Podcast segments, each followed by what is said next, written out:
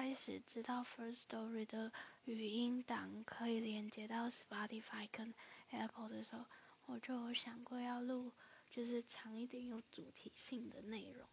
可是从申请到他给我连接，已经是好几个月后的事情了。就是我刚刚就是无聊点开这个软体看，才发现他就是 Spotify 给我连接了。然后我超开心的，因为我一直以来就是很想要在 Spotify 上面听我自己的语音档，对。然后他给我连接这件事情，真的是对我来说是很大的动力，因为我之前就想说他没有给我连接，那我就再等等吧。然后谁知道等那么久，就是好几个月都过了，然后今年也快要过完了。不过还好他给我了，就是。我终于可以开始录我想录的东西了。